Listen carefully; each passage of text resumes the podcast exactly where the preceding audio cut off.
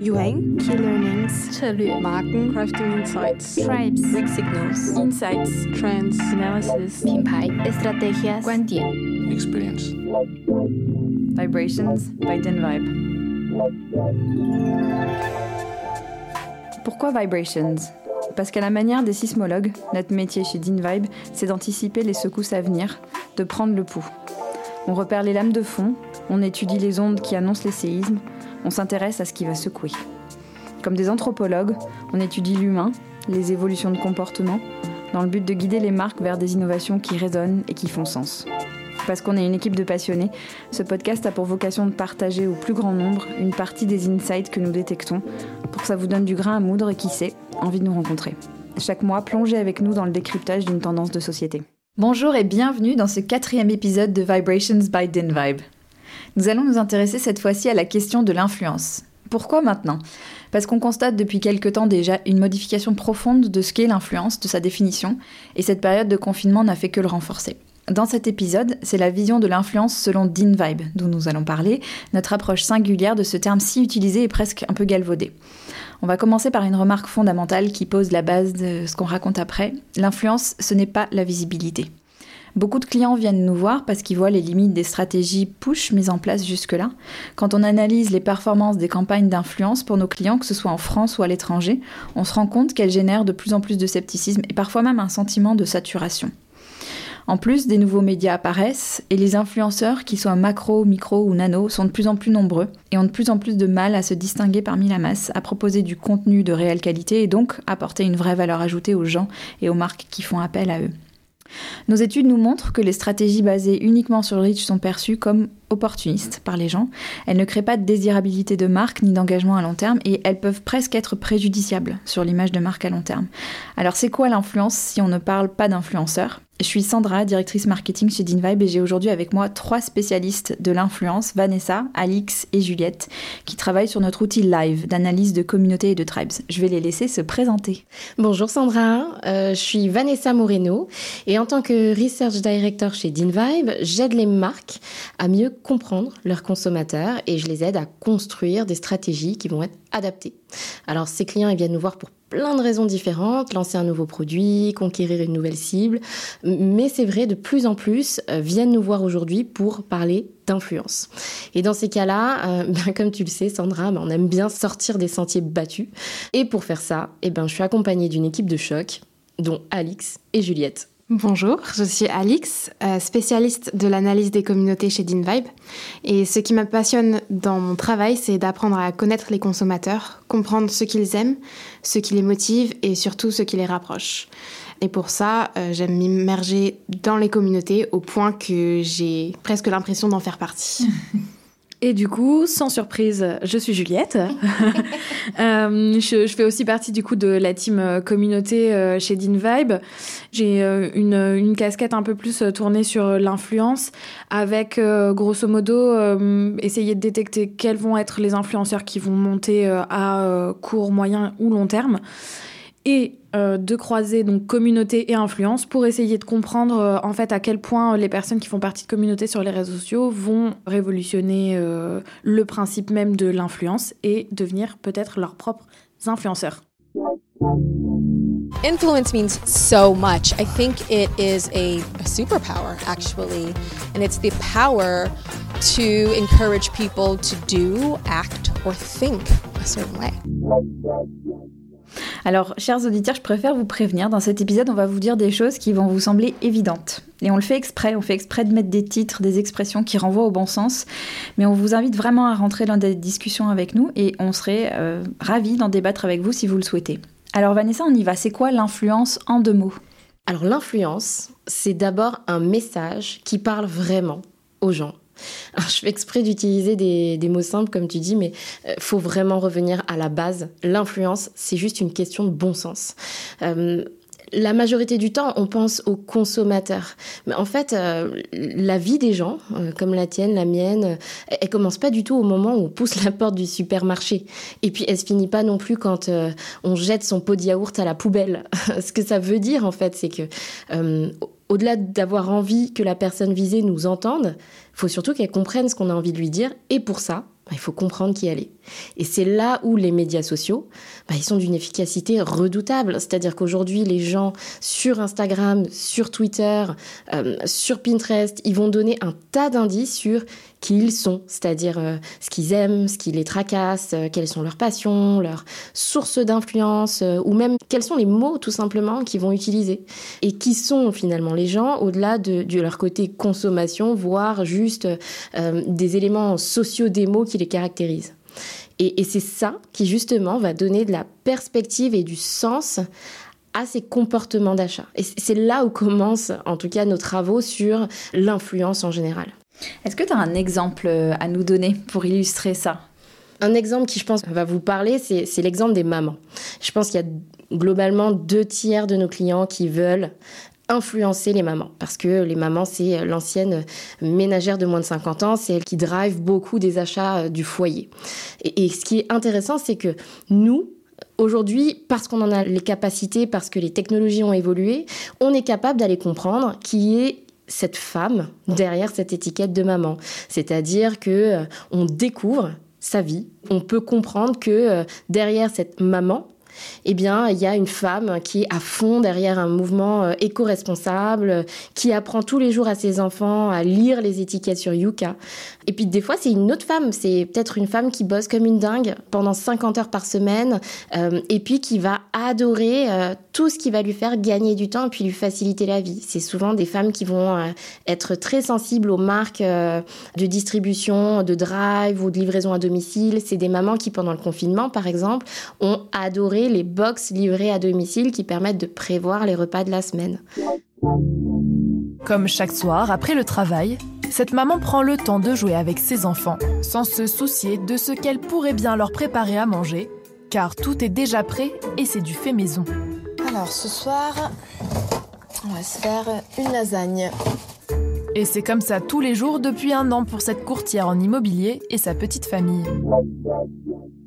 C'est ça en fait ce qu'on fait, c'est que on va prendre une cible aussi grosse soit-elle, comme les mamans françaises par exemple, et puis on va les découper, on va les segmenter dans des petites communautés qui représentent quand même beaucoup beaucoup de gens, hein, euh, mais qui vont être séparées en fonction de leur moteur et puis de leur valeur dans la vie. Et puis ensuite on va essayer de crafter des stratégies d'influence qui vont vraiment parler à ces gens. Et puis comme ça, on peut arrêter euh, de leur parler que de céréales quand on vend des céréales.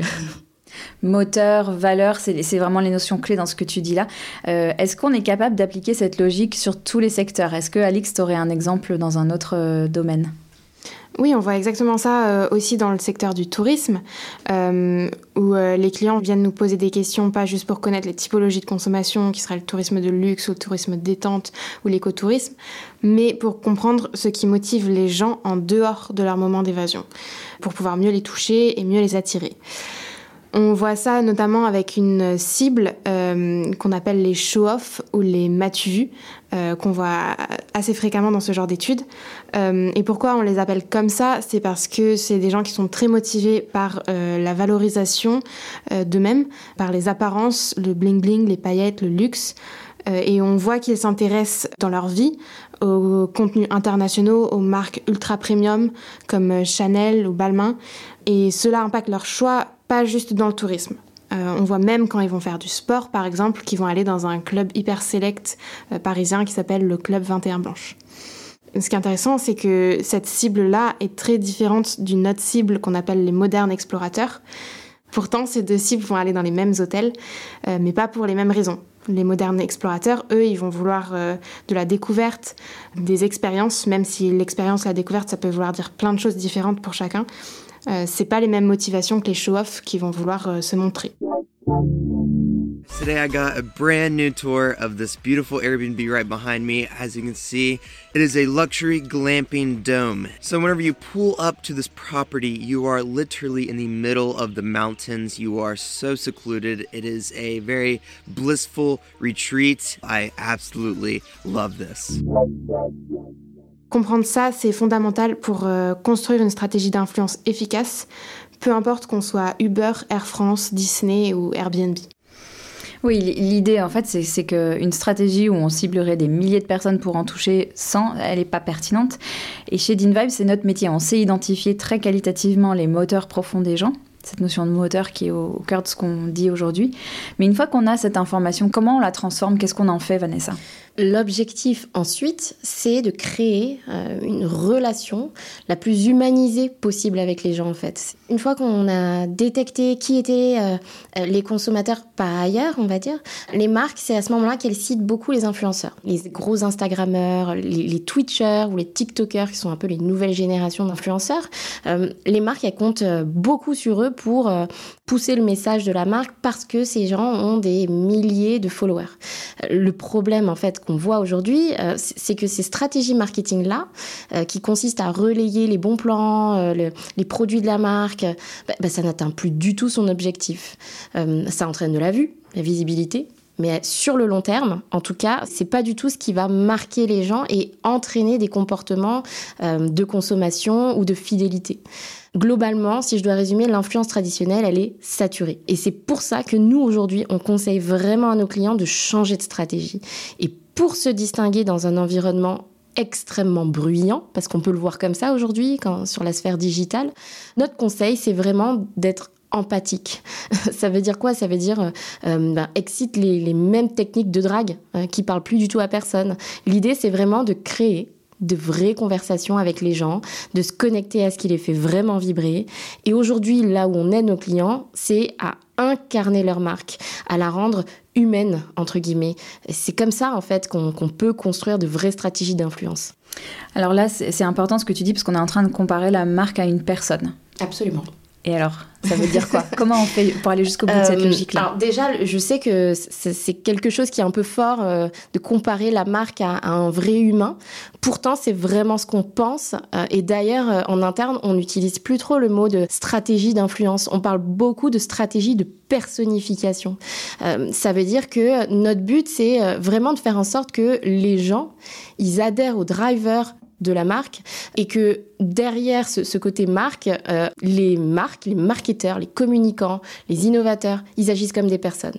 Ça veut dire quoi? Ça veut dire que aujourd'hui, on appelle ça des living brands. C'est quoi une living brand? En fait, c'est une marque qui est devenue un être humain. Parce qu'aujourd'hui, quand on est une marque, ben, on peut être une vraie personne, c'est-à-dire qu'on peut exprimer ses opinions, on a le droit de changer d'avis, on a même le droit de se tromper. On est toujours à se dire qu'une marque, elle doit être parfaite, euh, qu'elle doit compléter un maximum toutes les attentes des consommateurs. Mais c'est faux, en fait. Aujourd'hui, euh, justement, les marques qui sont puissantes, entre guillemets, et qui ont un capital de désirabilité hyper fort, c'est des marques qui sont pas toujours parfaites, mais qui, par contre, aux yeux des gens, bah, sont devenues des vraies personnes. Oui, c'est très intéressant. Est-ce que, les, Alix, Juliette, vous avez des exemples de marques qui arrivent à très bien faire ça pour illustrer les propos de Vanessa. Juste dit comme ça, on peut se dire, oui, bon, c'est un peu utopique, c'est presque un peu naïf. moi, tout de suite, quand euh, j'entends ce que tu dis, Vanessa, je pense à une marque euh, dont je suis personnellement fan grâce à un engouement sur Instagram absolument fantastique. Euh, c'est la marque de cosmétiques Glossier. Mhm. donc, c'est une marque, en fait, qui va avoir toute une ligne éditoriale et tout un positionnement qui va être super basé sur la beauté naturelle et en fait qui va se par rapport à ses consommatrices comme un peu euh, le petit bonus qui va révéler euh, déjà euh, la beauté naturelle de la femme et qui va faire qu'elle est encore plus extraordinaire. Mais ils ont du coup un discours qui est très basé sur vous êtes déjà belle, vous consommatrices du monde de la beauté. On ne fait que vous révéler et vous donner vraiment le, tout petit coup de pouce qui vous est nécessaire pour briller au quotidien. When I was looking at the beauty landscape, the thing that I really missed and that I wish that I had was a brand that I thought of as a friend, as a peer, and not a brand that would just talk down at me. Uh, and tell me, you know, what to think, or tell me what to do, or tell me that if I bought these 10 products and I used them all together, I might reach this picture of perfection in the end. Mais du coup, en faisant cet exemple, je me rends compte qu'on peut se dire que dans le domaine de la beauté, euh, c'est un peu facile d'avoir un discours très, euh, très basé sur euh, l'empowerment et sur la, beauté naturelle de la femme et des gros concepts comme ça. Mais c'est aussi un exemple qu'on a vu dans une catégorie un peu plus mastodonte, entre guillemets, qui est celle des retailers. C'est l'exemple Lidl. Euh, Lidl, euh, c'est une enseigne qui euh, globalement en fait recueille beaucoup d'avis positifs avec des gens qui sont assez investis émotionnellement dans ce qu'ils pensent de cette marque parce que en fait, ils la considèrent comme le seul retailer qui va prendre en compte leurs intérêts propres avant sa marge, son bénéfice financier, etc. Donc ça peut paraître assez fou parce que les retailers sont assez dans les yeux de chacun empreint de bénéfices et très euh, capitaliste euh, dans l'ambiance. Euh, mais Lidl, c'est vraiment à contre-courant avec des gens qui ont l'impression qu'ils associent le juste prix à la bonne qualité. On a tous, je pense, ici entendu parler de Monsieur Cuisine, le fameux Thermomix de Lidl qui est aussi bien que le Thermomix normal, mais qui coûte un tiers du prix. Hello tout le monde, c'est Tamara. Ça y est, aujourd'hui, j'ai reçu le Saint Graal que nous attendions tous, le Monsieur Cuisine édition Connect. Il est là, il est un peu lourd. On va le déballer ensemble. Il y a vraiment une notion d'un retailer qui redonne du pouvoir et qui adore ses consommateurs. Et d'ailleurs, euh, si je me trompe pas, il l'appelle parfois Monsieur Lidl. C'est-à-dire qu'il y a vraiment ce côté personnification euh, de la marque. Ça peut aller jusque-là dans l'affect euh, ou avec des gens qui ont vécu des choses avec la marque et qui considèrent comme un membre de leur famille, de leur quotidien. Ça peut être assez fort en fait, l'engouement autour de la marque. Ça me fait penser à un autre euh, exemple différent, mais qui est assez fort aussi, je trouve, euh, celui de la marque Lego, donc encore un autre secteur, qui euh, a su personnifier sa marque en affichant son orientation politique dans le contexte actuel du mouvement de manifestation pour le Black Lives Matter. Donc Lego a décidé de suspendre toute leur communication et marketing pour les jouer sur les thèmes de la police et même sur le thème de la Maison Blanche. Et donc les consommateurs ont vu ça comme euh, la marque qui affichait clairement son identité, ses valeurs, ses croyances, et ça a été beaucoup apprécié. Ouais, et c'est ce qu'on voit dans ce contexte, euh, les gens attendent ça des marques. Les marques qui n'ont pas pris position sont sont montrées du doigt. Et d'ailleurs, pour tout le mouvement du Black Lives Matter, Lego est une des seules marques à avoir fait une action euh, très euh, concrète euh, pour réagir et pour montrer sa bonne foi, entre guillemets. Et alors, si on veut pousser la comparaison à la personne jusqu'au bout, ce qui est intéressant, c'est qu'une personne, elle évolue au fil du temps. Et comment est-ce que ça, ça peut s'appliquer aux marques Comment elles peuvent s'incarner auprès des consommateurs dans l'optique d'être influentes sur le long terme et pas juste au coup par coup?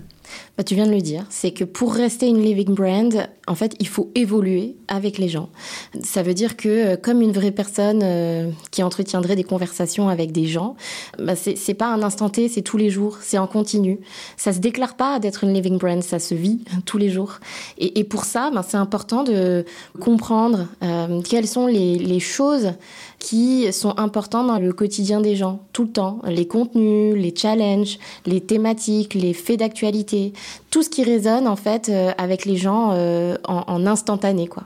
Et c'est pour ça qu'aujourd'hui euh, notre travail en fait il s'arrête pas juste à, la création et, et de la stratégie entre guillemets de personnification.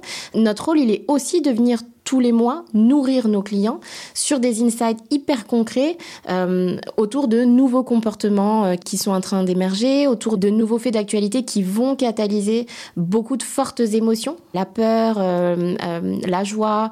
Et d'ailleurs, je, je prends un petit temps pour le dire, finalement, nous, ce qu'on voit aussi, c'est que chez nos clients, ce qui est utile, c'est quand ces choses-là sont très lifestyle. Parce que finalement, quand on sort de son secteur de prédilection, que ce soit la beauté, le sport.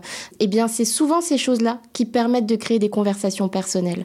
Parce que, euh, pour résumer, quand on est une living brand, eh bien, l'important, c'est moins de parler de soi en tant que marque euh, que des sujets qui tiennent vraiment au cœur des gens. C'est ça la vraie clé pour créer une relation personnelle durable. Ça permet presque de devenir tellement influente, entre guillemets, en tant que marque personnifiée que la marque, parfois, elle se suffit à elle-même. On n'a plus besoin de se tourner vers des influenceurs. Ouais. C'est vraiment ça, ce qui me vient en t'écoutant, c'est cette, cette notion de quelque chose de multidimensionnel. On a été complètement unidimensionnel jusque-là, et l'idée c'est d'incarner dans, dans toutes les facettes de, Tout de ce que fait. vivent les gens. Tout à fait. Vous savez ce que je vais vous demander Des exemples. On, on aime bien le concret. Alors, est-ce qu'Alix, tu as des exemples euh, Ça tombe bien, on ça a des exemples pour toi, Sandra. Euh, le, le premier exemple auquel je pense, euh, qu'on aime beaucoup, c'est celui de Decathlon. Sur le compte Twitter de Decathlon, il y a un community manager qui est adoré sur Twitter, qui s'appelle Yann. Et il humanise vraiment la marque parce qu'il a de vraies conversations avec les followers.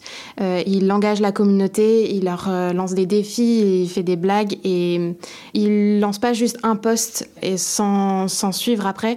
Ensuite, il renvoie des questions aux personnes à qui il a déjà parlé. Il crée de vraies relations avec les followers. Donc on résume, Decathlon s'est fait allumer sur les réseaux sociaux pour son hijab de sport. Et en parallèle, les réseaux sociaux sont tombés en complète admiration pour le community manager de la marque, un certain Yann. C'est vrai qu'il a gardé un certain sang-froid en toutes circonstances, comme ici avec ce message particulièrement haineux, auquel il a répondu rapidement que sa marque souhaitait simplement rendre le sport accessible à toutes les femmes, quelle que soit leur religion ou leur culture. Et résultat, son attitude a fini par déclencher une incroyable vague d'admiration. Des petits cœurs pour certaines, et même des demandes en mariage. Et euh, je vais continuer dans mon exemple euh, adoré de Lidl. Mais en fait, ce que tu dis de, le côté euh, individu qui incarne vachement une marque et qui est très présent dans la communication, ça me fait aussi penser à une influenceuse qu'on a vue il y a pas longtemps qui gravite autour de Lidl, qui s'appelle Madame Toddy. C'est une personne qui va parler de son quotidien, sa famille, etc., mais qui va aussi avoir une grande partie de sa ligne éditoriale qui est réservée au partage de bons plans. D'abord, c'était des partages de bons plans, euh, quelle que soit l'enseigne. Et en fait, euh, au fur et à mesure qu'a progressé son compte, on s'est rendu compte qu'elle se concentrait sur les bons plans Lidl spécifiquement. Du coup, il y a eu euh, une relation qui s'est créée entre elle et Lidl, qui a progressé à travers le temps, etc. Et qui a fait qu'aujourd'hui, Madame Toddy est invitée avec Lidl au salon de l'agriculture et vraiment incarne la marque en tant qu'influenceuse. Elle fait pas d'autres partenariats, quoi. Son contenu est réservé à Lidl. Ça veut dire qu'il faut aussi peut-être valoriser finalement les gens qui spontanément aiment la marque pour plein de raisons différentes d'ailleurs. C'est ça, c'est que c'est intéressant, c'est à l'inverse d'une euh, relation d'influence euh, traditionnelle. Oui, on, on perd le côté euh, partenariat rémunéré, Ouais. euh, gifted products euh, et tout ce qui Mhm. désincarne l'opération. Euh, et je pense à un dernier exemple euh, un peu différent dans le secteur de la beauté, euh, celui de la marque Colourpop Cosmetics, qui eux aussi arrivent à nourrir cette relation avec leurs consommateurs. Euh, sur leur compte Instagram, on le voit dans leur contenu, ils ne postent pas juste les produits pour les promouvoir, mais ils font des références entre leurs produits et euh, ce qui se passe actuellement ou à des références pop culture, euh, parce qu'ils ont une cible assez jeune et très ancrée dans la culture internet. Alors ils, vont s'en servir. Et par exemple, faire des posts euh, en disant qu'une palette de fard à paupières leur rappelle Ariana Grande, ou bien qu'un certain style de maquillage euh, leur fait penser à la dernière euh, chanson de Doja Cat. Et ils plaisent à, à leurs consommateurs et leurs consommateurs euh, sont intéressés dans, dans leur contenu. My name is Jasmine. Welcome back to our channel, and I am on the product development team. So I feel like this is the perfect day to try some TikTok hacks. So I have five that we're doing. Some of them are makeup related, and some are not. Merci beaucoup pour ces exemples riches. Alors, pour euh, clore un peu notre discussion, euh, ce qu'on peut dire, c'est qu'on a beaucoup de clients qui viennent nous voir en disant euh, je veux être une marque inclusive, je veux être une marque bio, je veux incarner telle chose, mais ce qu'on leur dit vraiment, c'est qu'il suffit pas de choisir l'influenceur qui l'incarne, aussi nano soit-il, mais il faut avoir une approche holistique telle que celle dont on a parlé pendant cette conversation. La stratégie d'influence, c'est une stratégie de long terme et qui paradoxalement vise pas forcément le comportement d'achat à court terme. Et c'est là que la stratégie influenceur montre ses limites si elle n'est pas plus globale que ça. Il faut vraiment que l'ensemble de la stratégie de l'entreprise soit impacté, soit concerné. C'est pas un sujet de com, c'est un sujet de développement produit, d'organisation, de création de contenu. Et le fond de la question, c'est la confiance. C'est un capital qui est très difficile à mesurer avec des méthodes traditionnelles, mais qu'on peut très bien appréhender avec nos méthodes de social media intelligence et les living brands dont vous parlez Vanessa. Ce qu'elles ont en commun, c'est ce capital confiance qui est très solide. C'est un sujet sur lequel on accompagne beaucoup de nos clients. Et voilà, et si ça vous intéresse, si ces sujets-là vous intéressent, n'hésitez pas à nous contacter à vibrations, v i b r a t i o n s dinvibe.com. Merci beaucoup à toutes les trois. Merci. Merci. Merci. Et merci à vous pour votre écoute. On vous donne rendez-vous à la rentrée. À très bientôt. Pour en savoir plus sur DinVibe, retrouvez-nous sur www.dinvibe.com ou sur nos pages LinkedIn et Instagram. Et si vous avez aimé cet épisode, partagez-le avec vos amis et votre réseau. Vous pouvez aussi soutenir ce podcast en vous abonnant sur la plateforme de votre choix et en laissant un commentaire et des étoiles sur Apple Podcast. Cet épisode a été produit par le studio Encore Encore, réalisé par Chloé Vibo et Jeanne-Marie Desnos. Merci et à très bientôt.